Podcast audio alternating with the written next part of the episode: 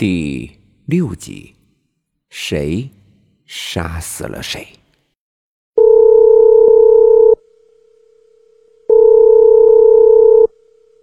电话响了起来，子午咽了咽口水，然后慢慢的拿起听筒。子午，我是李阳啊，于超他死了。哎，看来那笔钱只有我们两个人分了。我现在就去你家里。你等着我。子午还没来得及开口，李阳便急迫的挂断了电话。子午知道，李阳既然杀死了于超，那他也一定会来杀了自己的。子午把电话丢到一边，这时电话又一次响了起来。子午，我是于超，告诉你一个不幸的消息，李阳他死了，我也不知道他是怎么死的。不过那天分手之后，我就再也没有见过他。听说他死在了林区了。这小子一定是想独吞了那笔钱。嘿，好在他死了。哎，不说了，我这就去你家里找你，等着我。于超也是急忙挂了电话。子午有些混乱，这两个人都活着，那死的人会是谁呢？又会是谁要来杀自己呢？这时，子午又接到了一个电话，电话里传来的声音十分诡异，是用了变声器发出来的声音。子午，如果你想活命的话，现在赶紧去领取，有人要杀你。电话那边传来了忙音。子午想了想，然后穿好衣服走出了家门。三天以前，子午和李阳、于超一行三人来到了灵山林区，他们找到了成功古墓。那是一个传说中的古墓，没有人真正去过那儿。传说中，成功墓里埋藏着大量的黄金。子午是在一次盗墓时意外发现了古墓地图。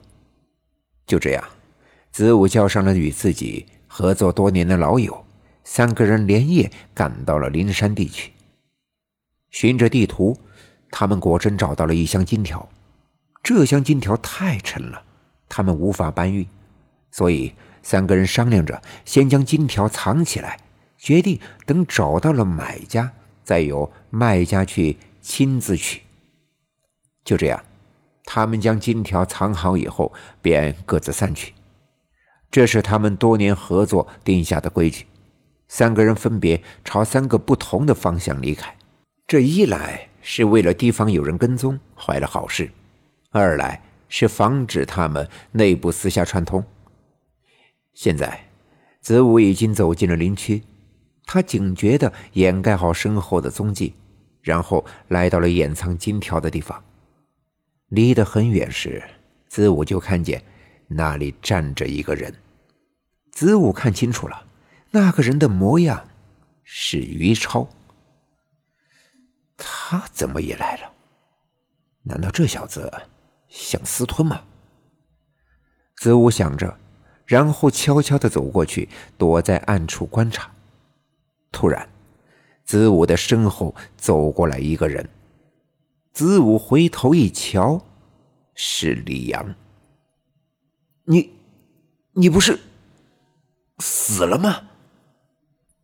李阳示意子午不要出声，然后压低声音对子午说：“我没死，不过于一超死了。嘿，你在这儿干什么？难道你也想私吞了那笔钱吗？”子午冷冷的说：“你真的确定于超死了吗？”李阳顺着子午手指的方向看去，果然，他也看到了于超。李阳突然大惊失色：“怎么？怎么会这样？老子昨天亲手把他宰了，他，他怎么又活了？什么？”你把他杀了。李阳此时十分鬼魅的笑了笑，说：“杀了，当然杀了。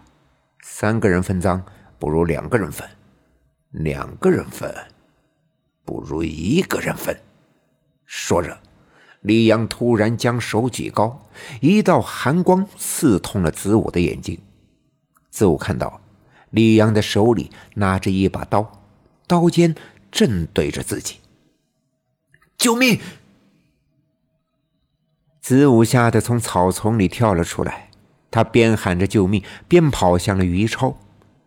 于超见子午朝自己跑过来，他先是一惊，然后又假装镇定的对子午说：“子午，你你怎么会在这儿？”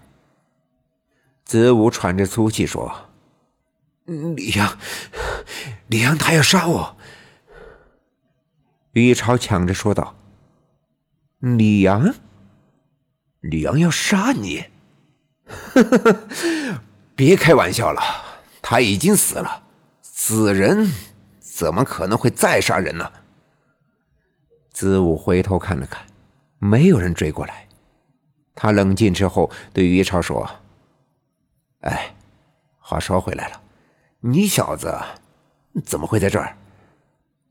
于超鬼魅的笑了笑，然后对子午说：“兄弟。”既然已经这样了，那我就跟你挑明了，这钱我是一分都不会给你的。看在这么多年老友的份上，你走吧。于超转过头去，他随即从兜里掏出枪来，他是不会让子午就这么活着离开的。就在这时，子午也拿着刀子跳到了于超的身后。他毫不犹豫，一刀便叫于超失去了抵抗能力。就在于超奄奄一息之际，子午拿出电话，放在了于超的耳边：“于超，我是李阳，我想这钱干脆咱们俩分了算了。一会儿我给子午打电话，就说你死了，然后我再骗他说我一会儿会去他家里。”他一定会认为是我要去杀他，他肯定会逃命。这样一来，我们既不需要动手，又可以少一个人分钱。嘿嘿，你说？于超此时已经流了一地的血，他就快死了。子午对他说：“老弟，李阳他也收到了同样的电话录音，这刀子是他的，我刚才把他杀了。”一会儿，我再把他的尸体搬过来。这样一来，你们两个的死就可以让我成功的洗脱罪名。你放心，我会给你们烧纸钱的。子午举起刀，他决定给于超一个痛快的死法。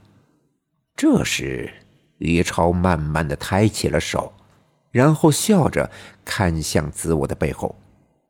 子午的背后突然闪出了一个黑影，子午朝后面看去，可是他还没来得及反应，只觉得脑袋被什么东西顶着，那是于超的枪，是李阳。他虽然挨了一刀，却没有扎中要害。李阳假装昏死过去，为的就是此刻。只见李阳正拿着于超的枪对准了子午。